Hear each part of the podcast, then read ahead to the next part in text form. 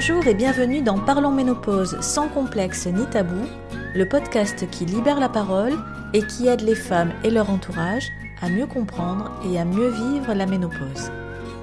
Je suis Patricia Estenaga, alias Miss Ménopause, formatrice, coach santé et bien-être certifiée, et je suis heureuse de t'accueillir ici pour entendre un nouveau témoignage de femme. Dans ce quatorzième épisode du podcast, je reçois Pauline, 46 ans, qui nous parle de sa ménopause, une ménopause indissociable de son parcours médical.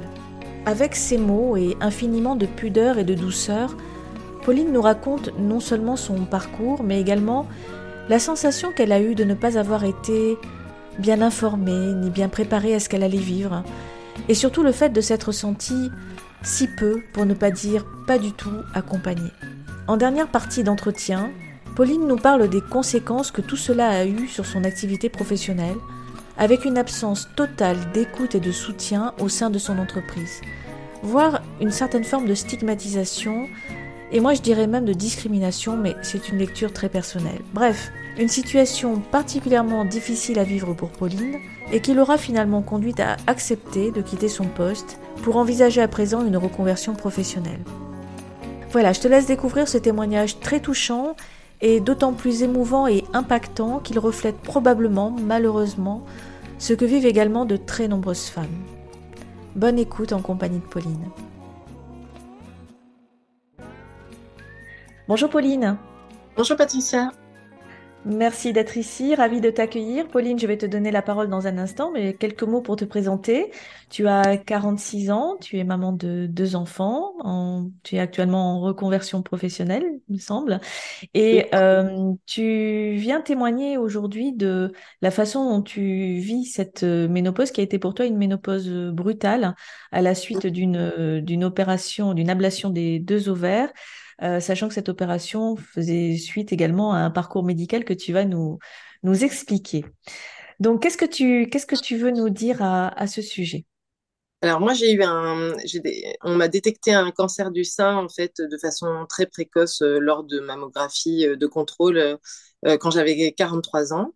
ce cancer du sein était hormonodépendant, donc j'ai j'ai eu droit, euh, suite à euh, la tumérectomie et puis euh, la radiothérapie, à un traitement d'hormonothérapie, justement bah, pour inhiber les oestrogènes, ce qui m'a conduit, a conduit à une ménopause partielle, sachant que j'avais pas du tout de signes de ménopause. Et puis, familialement, ma maman, elle a eu une ménopause relativement, enfin, entre guillemets tardif, je sais pas si c'est le mot, mais euh, euh, c'était relativement tard, donc euh, j'avais pas du tout, j'étais pas du tout dans cette, quand, cette étape-là, on va dire. Quand tu parles de ta maman, tu dis relativement tard, tu te souviens à peu près à quel âge elle avait été ménopausée Une cinquantaine d'années, 60, enfin c'est pas spécialement tout en tout cas.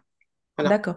Ok, donc euh, juste pour mettre quelques sous-titres par rapport à ce que tu viens de dire à l'instant, euh, donc tumérectomie, donc euh, c'était une ablation simplement de la tumeur en tant que telle, puisque je suppose qu'il n'y a pas d'ablation de, du, non, non, Non, c'était vraiment, c'était 4 mm, donc c'était vraiment très petit. Voilà, c'était le, aussi l'avantage d'avoir été détecté extrêmement tôt, hein, puisque, puisque c'était vraiment un stade très peu développé, donc ça permet d'avoir une intervention plus légère. Tu as parlé ensuite d'hormonothérapie, je fais juste une précision, à ne pas confondre avec ce qu'on appelle le traitement hormonal de la ménopause, c'est totalement le contraire, là, c'est un traitement qui en fait empêche euh, la production, qui euh, on va dire euh, oui limite ou empêche la production d'œstrogènes puisque les œstrogènes peuvent être responsables effectivement du développement des cancers du sein. Et donc effectivement, il est très fréquent qu'après un traitement contre le cancer du sein, les femmes sous ce type de traitement d'hormonothérapie puissent commencer à expérimenter quelques petits symptômes sympathiques caractéristiques de la ménopause. Donc ça, c'était tout de suite après donc c'était il y a trois ans, hein,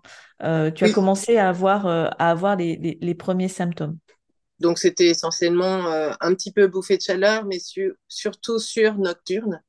donc la nuit, vraiment des difficultés à rester sèche, on va dire. donc ça me, ça me coupait un petit peu mon sommeil. mais globalement, le traitement d'hormonothérapie, je, je l'ai, je l'ai, comment dire, à peu près supporté en fait euh, bon, j'étais pour le coup sur des sites euh, d'échange sur euh, bah, le tamoxifène, le médicament qu'on m'a donné. pour justement échanger. C'est vrai que bah, c'est très différent d'une femme à l'autre. Et moi, c'était relativement supportable, on va dire, au quotidien. Ok, ok. Euh, est-ce que on t'avait préparé à, l'apparition justement de ces fameux euh, troubles vasomoteurs, hein, puisque c'est comme ça qu'on appelle les bouffées de chaleur et les sueurs nocturnes, donc euh, vraiment le très caractéristique. Est-ce que c'est quelque chose que les médecins t'avaient préparé à ressentir? Alors moi, je, pense que, je, ne suis pas très bien tombée moi sur l'accompagnement au niveau du cancer, comme c'était entre guillemets un, cancer enfin, précoce, euh, pris précocement, on va dire, j'ai pas eu de, de, chimiothérapie, donc je n'avais pas de référent euh, de type oncologue. Euh, j'avais qu'une radiothérapeute et ma radiothérapeute, euh, elle m'a pas beaucoup expliqué euh, les choses. C'est-à-dire qu'elle m'a donné le, elle m'a prescrit le tamoxifène et bon bah moi je m'étais un petit peu renseignée parce que ça m'inquiétait un petit peu et quand je lui ai parlé des effets secondaires, elle m'a dit vous lirez la notice. Alors là pour le coup, la notice elle était très sympathique et très longue et, pas du tout rassurante. Et, euh, et j'ai pas bien compris, en fait, euh, l'accompagnement ou le non-accompagnement sur ce sujet-là. Je crois qu'elle m'a donné un prospectus euh, de quatre pages sur la, ménopause, mais, mais voilà, enfin, elle m'a dû me parler de ménopause partielle, mais je n'ai pas du tout eu de plus, on va dire. Donc c'est pour ça que j'ai un peu regardé les, les sites, que j'ai. Alors enfin après on ne sait pas si on doit regarder ou pas regarder les sites parce que parce que je ne sais pas si on peut se créer, entre guillemets, euh, de façon euh, psychosomatique des, des, conséquences qu'on n'aurait pas eues si on ne regardait pas les sites. Mais comme je n'avais pas du tout d'informations, bah, je, voilà, je voulais voir un petit peu euh, comment des filles qui avaient à peu près mon âge, parce que tamoxifène, c'est souvent pour les femmes non ménopausées, donc elles mmh. devaient potentiellement avoir mon âge ou être dans la même situation. Euh, comment, voilà, comment elles, elles, acceptaient le traitement, comment ça se passait. Donc après, c'est très divers euh, d'une femme à l'autre. Il y a des femmes pour qui ça se passe très bien, d'autres c'est très compliqué et avec des réactions en chaîne euh, complexes. Mais moi, cette phase-là, ça s'est plutôt pas trop mal passé. C'est intéressant ce que tu dis parce que finalement c'est un peu le, le, c'est un peu à double tranchant cette histoire d'aller consulter des, des, forums, des sites, à la fois le, désir d'être informé parce que parce que c'est légitime à mon avis, hein, surtout quand t'as pas forcément eu le sentiment, en tout cas, d'avoir cette information de la part des interlocuteurs médicaux qui se sont occupés de toi.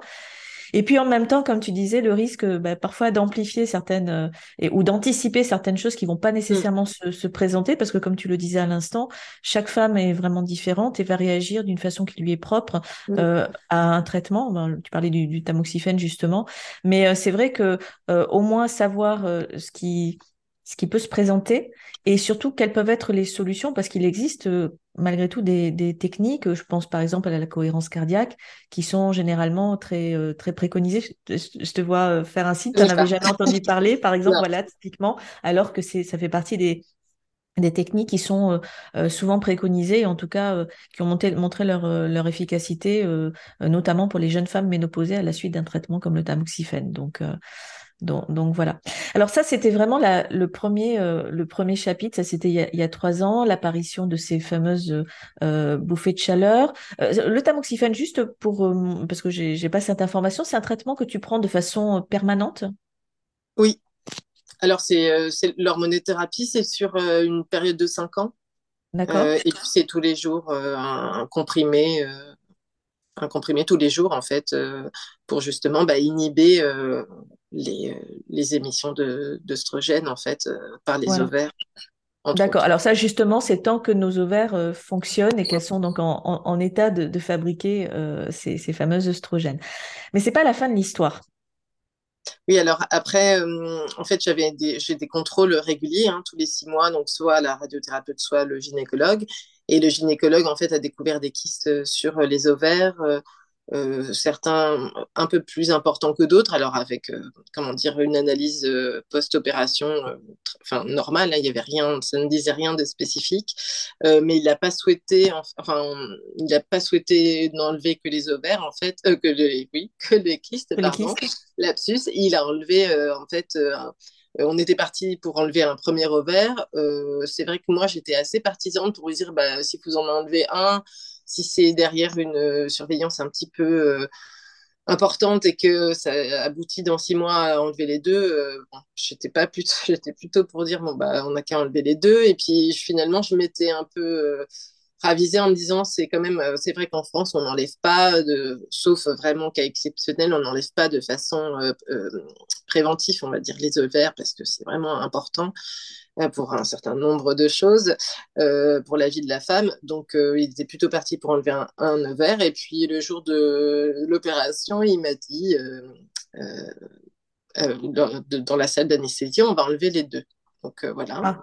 j'étais un petit peu circonspecte, mais bon, de toute façon, j'avais pas tellement mon mot à dire. Et puis, et puis il y avait aussi un euh, on me les aurait pas enlevés si j'avais pas eu ce passif entre guillemets de cancer du sein, puisque c'était vraiment lié en se disant bah, si euh, les, risques de récidive euh, ils sont moindres si évidemment j'ai plus d'ovaires puisque sein et ovaire dans les cancers ce sont deux organes liés en fait.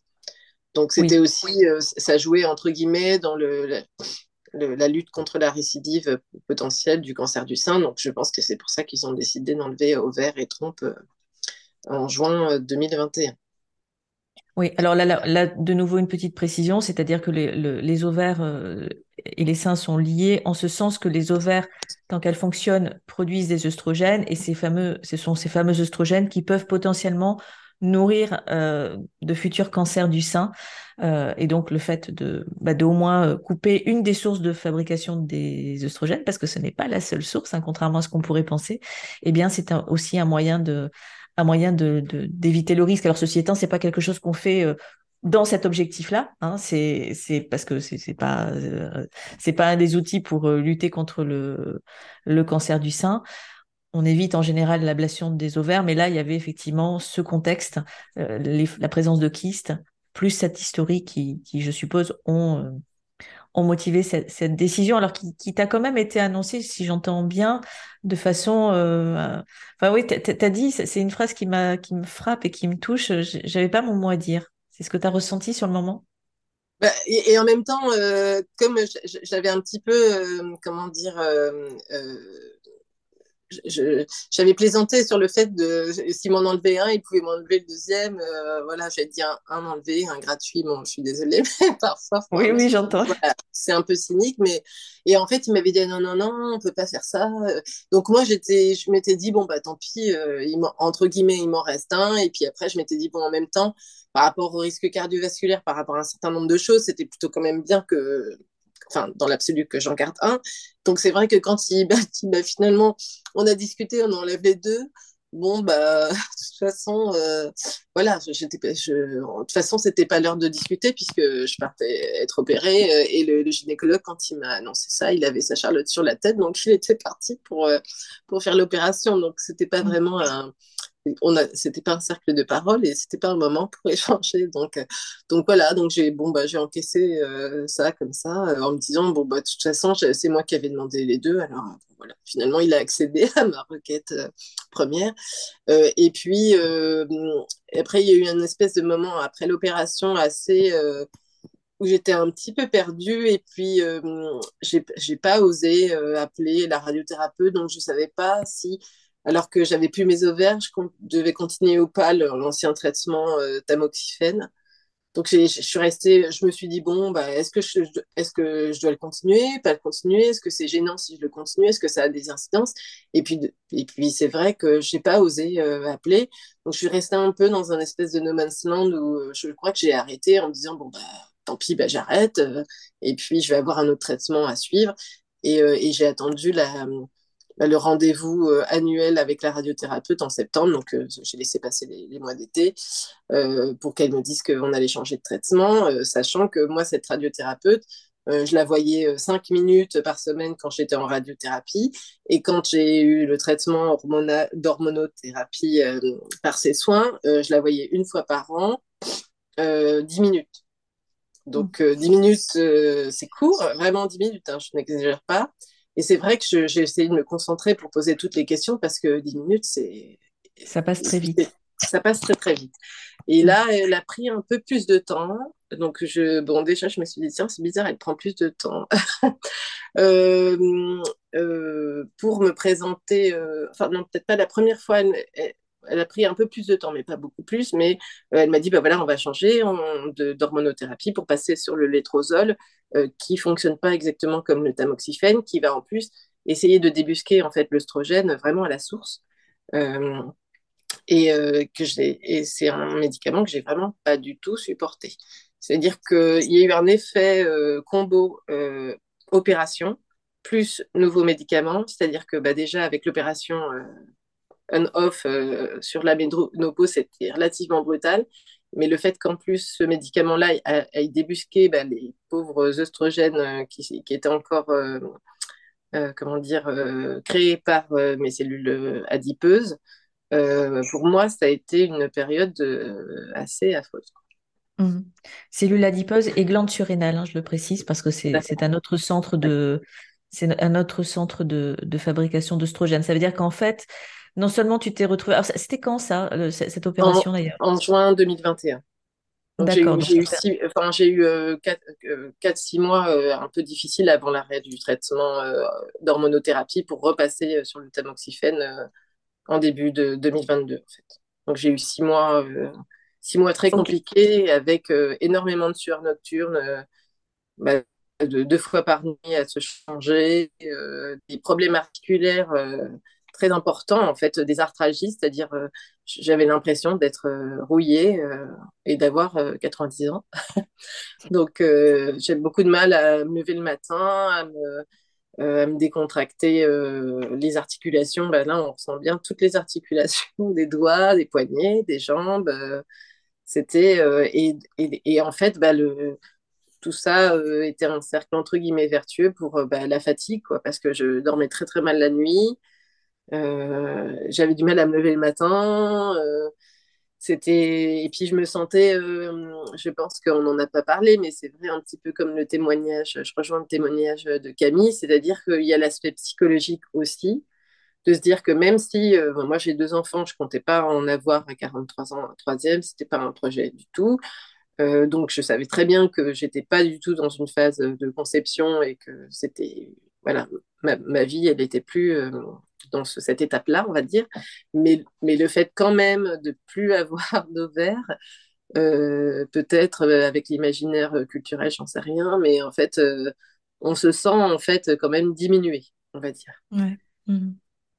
Parce que, pas parce que une, voilà, une, une fille, quelque part, la procréation, c'est un petit peu lié au fait d'être femme. Et puis, c'était aussi un peu le fait, entre guillemets, d'abandonner quelque chose que, qui était en moi depuis le début. Mhm. enfin, d'être né avec quelque chose et de se dire, ben voilà, ça, c'est, ça fait plus partie euh, de, de, son corps, même si, enfin, je veux dire, euh, on ressent rien de spécial de pas avoir, enfin, je veux dire, par euh, la ménopause, mais de pas depuis, enfin, c'est vraiment, j'imagine, très très petit. voilà, c'est pas comme si on enlevait un autre organe beaucoup plus important, on va dire. Mais je crois que la taille n'a pas beaucoup d'importance. Hein. C'est un, Ça reste un, organe, euh, un organe important. Et, et ce, que, ce que tu dis là, c'est c'est très c'est vrai et je, je, sais pour avoir entendu de, de, nombreux témoignages à ce sujet et pour l'avoir moi-même vécu c'est à dire que même quand une grossesse euh, ne fait pas partie de tes, de tes projets euh, surtout quand tu as déjà eu des enfants. C'est différent pour des femmes qui se retrouvent dans des situations comme ça et qui n'ont pas pu concrétiser un rêve de, de, de grossesse. Donc là, c'est d'autant plus, euh, je pense, encore plus douloureux. Mais malgré tout, il y a quand même un deuil à faire, même quand on a déjà des enfants, même quand a priori on n'avait pas du tout l'intention d'en faire un, un, un, autre. Et euh, voilà, le fait de plus avoir cette possibilité, c'est comme si on nous enlevait quelque chose. Et, et c'est difficile à décrire parce qu'on se dit, mais après tout, euh, on s'en fout. en fait, non, c'est pas, c'est pas si simple que ça. Donc, ça fait beaucoup de choses qui te tombent dessus finalement en peu de temps. Et, c'est vrai que, enfin, je ne l'ai pas dit, mais euh, à partir du cancer, je, enfin, je me suis fait suivre par une, une psychiatre et euh, pour un petit peu, voilà, enfin, m'aider par rapport à, par rapport à tout ça et puis un petit peu, un petit peu aussi avant le cancer. Et c'est vrai que c'était euh, j'ai eu cette chance, en fait. Euh, c'est une des seules personnes à chaque fois qui me disait, euh, bah, c'est pas, enfin, parce qu'il y a des gens qui me disaient, ah bah oui, mais ton cancer, c'est un petit cancer, t'as pas de chimio, bon, bah, Enfin, mmh. c'est pas, il disait pas te plains pas, mais oui, enfin, tu as eu de la chance. finalement, c'est vrai, j'ai eu beaucoup de chance. Hein, je, je, suis, mais c'est comme si j'avais pas trop le droit de me plaindre entre guillemets. Et à chaque fois, ma psychiatre, elle me disait, mais c'est pas un rhume. Enfin, vous avez le droit d'être triste, en colère. Enfin, c'est pas. Et, et, comme elle, bon, elle, je, elle me suit toujours, bah, c'est vrai que de la même façon, j'ai pu un peu parler avec elle de, de, de cet épisode-là, parce que c'est vrai que ça avait l'air d'être un peu une formalité, quand on vous enlève vos ovaires. Bon, voilà, c'est une formalité. Vous, vous avez un, un, petit prospectus qui vous explique la ménopause, mais euh, le ressenti, le, c'était un peu compliqué. C'est vrai que bah, ce médicament-là, je l'ai vraiment très très mal euh, supporté. Et puis elle m'avait donné un rendez-vous, euh, cette radiothérapeute, euh, deux mois après la prescription. Donc déjà, je me suis dit tiens, c'est bizarre, je la vois pas toutes les une fois par an. Là, elle me propose, elle me propose comment dire un rendez-vous à deux trois mois après le début. Donc je trouvais ça un peu bizarre. Et, et, là, j'étais motivée pour lui dire, bah voilà, moi, je peux peux pas travailler avec vous. j'ai besoin d'un un minimum d'échanges, euh, enfin, pas de cercle de parole, mais juste avoir, voilà, euh, qu'on m'explique. Et, j'étais vraiment motivée pour lui dire, ben voilà, ça passe pas avec vous. Euh, je voudrais bien avoir un autre interlocuteur. Et, là, je sais pas si elle a anticipé. En fait, là, elle, a ressenti que, ben voilà, c'était vraiment très difficile pour moi. Et elle, elle s'en doutait un petit peu. C'est pour ça qu'elle m'avait donné rendez-vous beaucoup plus tôt qu'un an après. Et, et, je, ce traitement, je l'ai arrêté de moi-même et ça allait quand même mieux dans tout ce qui était arthralgie. Après, ça n'enlève pas les sueurs nocturnes, mais, mais, au niveau articulaire, j'ai un peu récupéré, comment dire, euh, mon corps quand même, parce que je, je me suis dit, bah, c'est ça, ça va être ça ma vie, euh, de, de, me lever le matin, euh, toute coincée de partout. Pour, être sûr de, bien comprendre, qu'est-ce qui, qu'est-ce qui fait que, que ça, ça a commencé à aller mieux au niveau articulaire? C'est le fait d'arrêter ce nouveau traitement, c'est ça? Tu peux me rappeler, redire le nom de ce traitement qu'on t'a donné? Le traitement, ça s'appelle l'étrozole. Donc, c'est un, de ce que je comprends, c'est un anti-aromatase. Donc, ça fonctionne pas comme le tamoxifène. C'est deux euh, fonctionnalités, euh, encore une fois, c'est pas du tout mon métier, hein. c'est deux fonctionnalités différentes euh, dans la façon d'agir de, de, ces médicaments. Euh, et, et les, les, effets secondaires sont pas du tout euh, pas du tout les mêmes. Après, enfin en tout cas pour moi. Après, il y a, y a, sûrement des personnes qui ont ces mêmes effets secondaires avec euh, le tamoxifène, mais en tout cas, mmh. je me suis douté que le fait d'avoir eu un rendez-vous si proche de la prescription et, et quand je lui ai dit, bah, je, je, 15 jours avant le, le, le rendez-vous, j'ai arrêté parce que je, je n'en pouvais plus. Et elle m'a dit, je, elle n'était pas étonnée. Donc, euh, elle oui, c'est que, que ça être compliqué. Oui, oui, oui. Elle, ne te l'avait peut-être pas dit en amont pour justement pas induire euh, certains types de réactions euh, plutôt psychosomatiques, parce que ça quand même, ça, ça, peut avoir cet effet-là. Euh, mais effectivement, elle, doit se, elle devait se douter que c'était un, un, traitement qui qui n'était pas forcément facilement supporté et que et que donc et que donc ça pouvait nécessiter de, de, de se revoir. Donc euh, Bon, dans les deux cas, tamoxifène euh, et donc étrozole, c'est la finalité est la même, c'est-à-dire euh, limiter l'action, euh, en tout cas inhiber les, les œstrogènes, mais ça le fait pas de la même façon. Donc, tu as arrêté ce traitement et si j'ai bien compris, tu as donc été remis sous tamoxifène du coup. Euh, donc, malgré le fait que euh, tu sois aujourd'hui bah, ménopausée, hein, chirurgicalement, pardon, mais ménopausée, c'est-à-dire que tes ovaires ne fabriquent plus, mais malgré tout, le tamoxifène reste, euh, on va dire, indiqué. Valable. Oui, ça reste valable. Après, c'est ça se joue à quelques pourcentages près. Je pense que les anti-aromatases, dans mon cas, fonctionneraient un peu mieux dans la récidive, mais euh, on n'en est, enfin, c'est pas du simple au double, quoi. C'est une question de quelques pourcentages, sachant que de toute façon, l'hormonothérapie, euh, évidemment que, enfin, il faut la prendre. Euh, parce que c'est quand même important pour les risques de récidive, mais c'est pas, c'est un pourcentage de succès, c'est pas non plus. Oui. C'est pour ça qu'il y a beaucoup de femmes. Enfin, il y, y, a toute un, une démarche là-dessus qui est en train d'être faite sur l'hormonothérapie parce qu'ils sont aperçus qu'il y a beaucoup de femmes en fait qui renonçaient par rapport aux effets secondaires parce que en fait euh, bah, elles mettaient un peu leur vie entre parenthèses pour certaines femmes tellement c'était euh, euh, bouleversant dans leur dans leur dans leur corps on va dire. Mais mhm. c'est vrai que bon bah voilà moi je je, je, tiens bon je, je me serais pas vue arrêter complètement le, la chose voilà. Bon, il me mhm. reste encore deux ans. Deux ans de traitement. oui. Tu veux dire que à partir au-delà des cinq ans on arrête c'est ça? Bah, normalement, on arrête. Après, il y, en a qui poursuivent, c'est 5 ans, 10 ans, je ne sais pas du tout. Après, j'imagine qu'il y a des, des, examens pour savoir si on continue ou pas. Mhm. Alors, je fais encore une précision pour les personnes qui nous écoutent, hein, pour vraiment pas qu'il y ait de confusion, parce que il y a beaucoup le, le, la notion de la notion de durée de traitement, 5 ans, 10 ans, qui est la même pour le traitement hormonal de la ménopause, qui est ah. également un traitement hormonal, mais on est bien d'accord, ça ne, on ne parle pas du tout, du tout, du tout de la même chose. C'est même euh, tout à fait le contraire. Hein. Euh, donc, je, le précise. Hein. donc là, quand on parle d'hormonothérapie, c'est parce que c'est tout simplement on utilise des, hormones. Hein. donc là, en l'occurrence, le tamoxifène ou le trozol, mais des hormones pour inhiber la production euh, d'une autre hormone qui s'appelle l'œstrogène. Alors que dans le cadre du traitement hormonal de la ménopause, on va apporter des hormones de substitution. C'est-à-dire qu'on va apporter davantage d'œstrogène et de progestérone, le cas, le cas échéant, au corps. Donc là, on parle vraiment de deux types de traitements complètement différents. Donc, Pauline, dans ton cas, on est sur un traitement d'hormonothérapie qui inhibe la production d'œstrogène, une production qui de toute façon a été bien bien diminuée par définition suite à l'ablation des ovaires, hein, puisque euh, on, t'a enlevé l'un des principaux centres de fabrication des, des mm. œstrogènes, mais pas le seul. Hein, je le précise, hein, puisque comme on l'a dit tout à l'heure, les œstrogènes peuvent être également produites par le corps ailleurs que dans, euh, dans les ovaires, à savoir dans les cellules adipeuses, mais surtout dans les glandes surrénales. Donc ça, c'est important à savoir. Donc, toi, tu subis de plein fouet euh, tous ces effets-là, donc renforcés par le traitement, donc étrosol dans un premier temps, mais aujourd'hui tamoxifène, mais ça revient euh, un petit peu au même. Et donc pour toi, c'est vraiment des effets est-ce qu'on peut dire plus, plus, plus? Alors, j'ai plus euh, problématiques, euh, enfin, j'ai plus aussi fort les problématiques articulaires que j'avais avec euh, l'étrosol, mais je sens quand même que c'est un peu plus compliqué qu'avant toutes ces opérations-là. c'est surtout, en fait, les sueurs nocturnes. qui sont compliquées chez moi, c'est-à-dire j'en ai presque toutes les nuits et de façon euh, très importante, euh, c'est-à-dire je dois me changer, donc ça me coupe un peu mon sommeil. Et puis, euh, donc il y a eu cette période un peu de fatigue importante. Et puis aussi, le, moi, je suis un petit peu dans l'inconnu parce que je ne peux pas prendre évidemment de traitement hormonal de la ménopause, hein, puisqu'on fait tout pour que j'ai pas d'hormones, c'est pas pour m'en rajouter.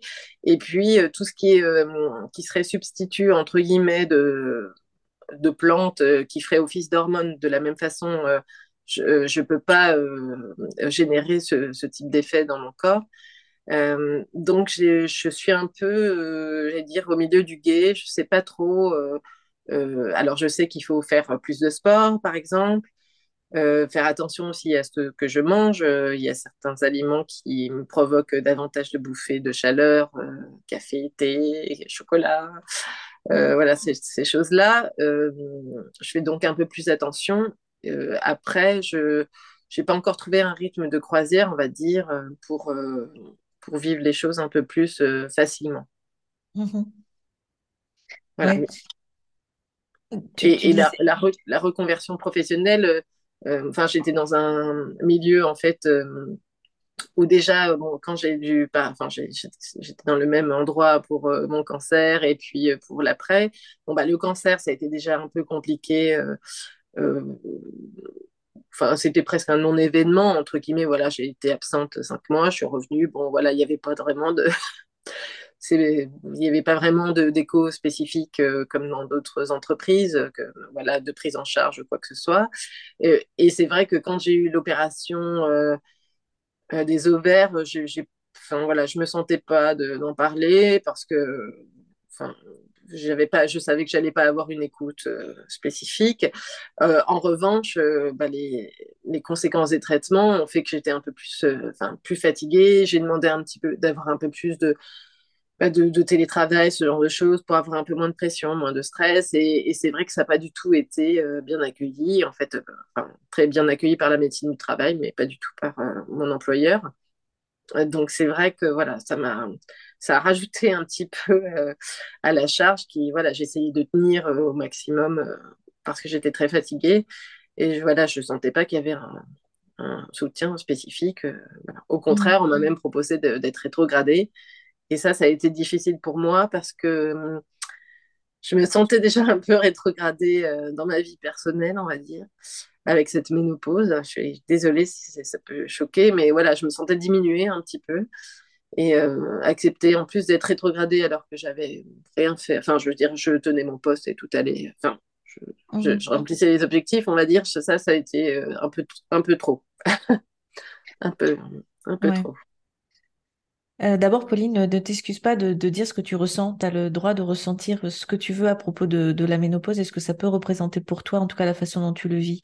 Et euh, ce que j'entends, c'est que finalement, tu as vécu, euh, non seulement ça a été un moment difficile, et ça l'est, toujours certainement en partie, mais en plus, j'entends comme un sentiment d'injustice. C'est-à-dire que quelque part, notamment dans le cadre professionnel, et ça me touche d'autant plus parce que c'est un sujet qui vraiment m'intéresse, tu as eu le sentiment de pas eu avoir, enfin de, de, de pas pu trouver le, au minimum l'écoute, euh, sans parler de soutien, euh, juste le, ouais, puis peut-être même le, respect minimal euh, de ne pas être stigmatisé et, et, avec ce genre de proposition de rétrogradation. C'est quoi cette histoire quoi? J'ai eu rétrogradation et proposition de reconnaissance de travailleurs handicapés aussi.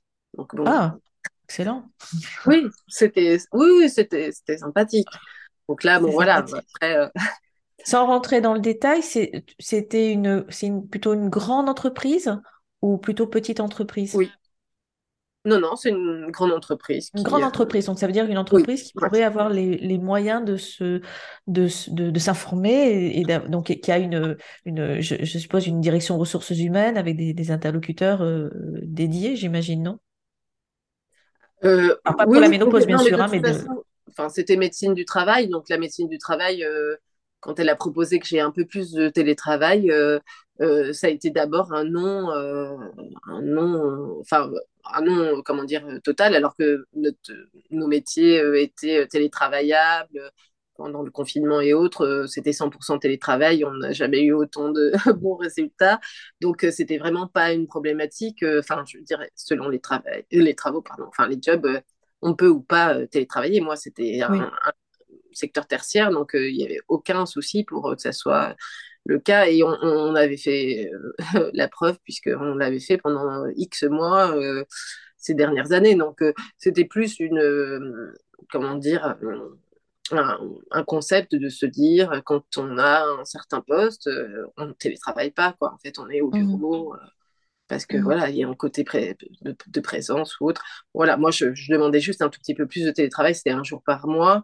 Normalement, je demandais peut-être un, un, jour par semaine. Enfin, c'était pas oui, tu demandais pas à travailler euh, à temps plein depuis chez toi, quoi. C'était juste pour alléger un peu la pression que tu ressentais, euh, j'imagine, sur le lieu de travail et qu'on peut tout à fait comprendre, hein, parce que ce que tu décris, euh, même si on devait s'en tenir simplement au problème de, de, de sueur nocturne, au fait de pas dormir, d'être complètement crevé, enfin ça, ça, s'entend complètement. On n'est pas en train de parler de trois jours ou de quatre jours de télétravail par semaine. Hein.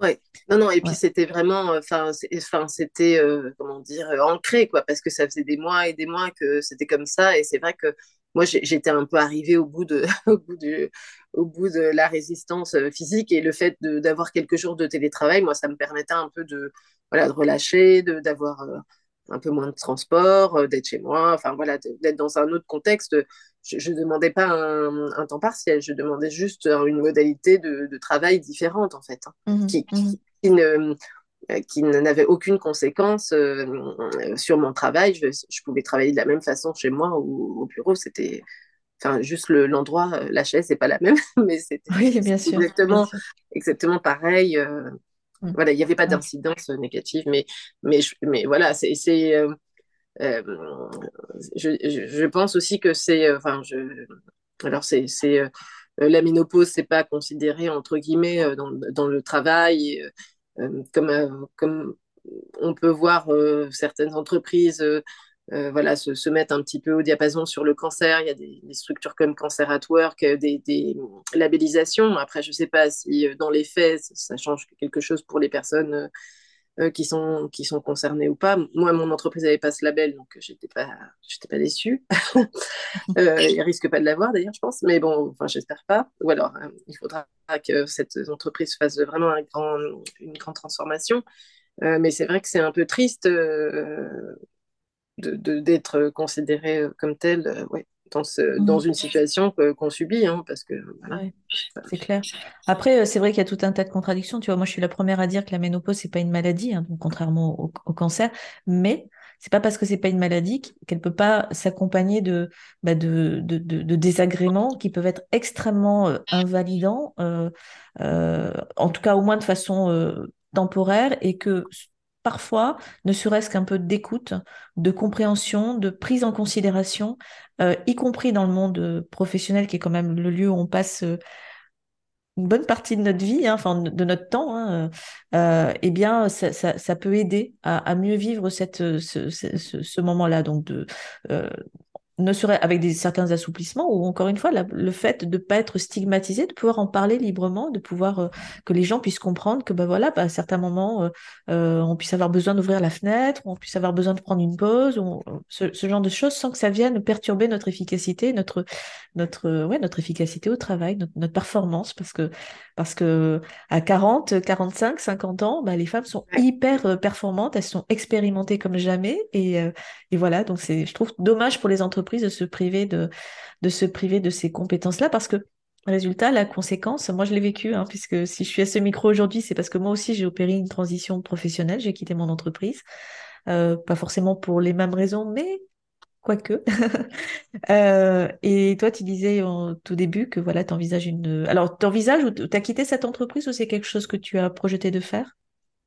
Ah ben, en fait, euh, la conséquence de tout ça, c'est qu'ils ont considéré que j'étais que le, les, demandes de télétravail faisaient que voilà, le, côté rétrogradation pour eux, il était assez acté, donc euh, donc euh, on s'est quitté euh, bons amis et, et, j'en suis très contente parce que je, suis dans une reconversion avec impact sur la transition énergétique et j'espère pouvoir m'investir auprès d'une entreprise euh, qui euh, voilà qui, qui, qui saura reconnaître euh, enfin qui sera bienveillante enfin globalement avec ses salariés parce que parce que je crois qu'on est encore dans une période où extérieurement on a l'impression que les entreprises font beaucoup d'efforts mais mais mm. dans un certain nombre de secteurs il y a encore beaucoup de choses à faire donc donc voilà, donc euh, ça s'est terminé comme ça. Donc ça a vraiment, en plus, euh, j'allais dire enfoncer le clou parce que, parce que clairement, l'état le, de, santé, enfin le fait que voilà, j'avais demandé pour des raisons de, de, oui, de santé, puisque c'était avec la médecine du travail, d'avoir un, un, emploi du temps enfin, un peu plus souple sur le télétravail. Pour eux, c'était, euh, j'imagine, une faiblesse. Donc, euh, donc ils, ils, ont ils, ont préféré, euh, ils ont préféré se passer de moi, mais, euh, mais bon, moi je ne serais pas partie de moi-même parce que c'était, enfin voilà, j'étais encore pas encore en rémission totale et que c'était compliqué quand on est fatigué de se relancer sur un autre projet. Et, et, en fait, je, voilà, c'est une chance pour moi de repartir sur autre chose, de mmh. voilà, ayant plus d'impact pour moi aussi. C'est quelque chose que je recherchais depuis longtemps. Euh, de créer de l'impact euh, et dans, euh, en espérant ne pas retrouver le même environnement de travail dans le prochain poste que j'aurai. Mais en tout cas, tu auras créé de l'impact en venant témoigner à ce micro. Je, te, je, je t'en remercie. On approche de la fin de cet entretien. Est-ce que tu, il y a un dernier mot que tu voudrais ajouter pour conclure ou quelque chose dont tu n'as pas eu l'occasion de parler? Ben, ben, non, souhaiter bon courage euh, voilà, des personnes qui pourraient être dans la même situation que moi et puis essayer de, ben, de, voilà, de, de réseauter, de, de s'informer pour, euh, ben, pour voir euh, les, les, alternatives qu'on peut avoir pour supporter cette, cette phase-là. Voilà. Merci, merci Pauline, merci infiniment. Merci, merci à toi pour ce, pour ce beau témoignage. À bientôt. Au revoir. Voilà, tu viens d'entendre le témoignage de Pauline. Si tu souhaites également participer à ce podcast et raconter à ton tour, comme vient de le faire Pauline, la façon dont tu vis ou tu as vécu l'approche de la ménopause, les conséquences éventuelles que cela a pu avoir sur ta vie personnelle ou professionnelle, n'hésite pas à me contacter directement, je serai très heureuse d'entendre ton histoire et de te permettre de la partager. Tu trouveras dans la description de cet épisode tous les liens te permettant de me retrouver, que ce soit directement par mail ou via les réseaux sociaux. On se retrouve dès la semaine prochaine pour un nouvel épisode du podcast, tout aussi passionnant. Très belle journée à toi et à bientôt. Bye bye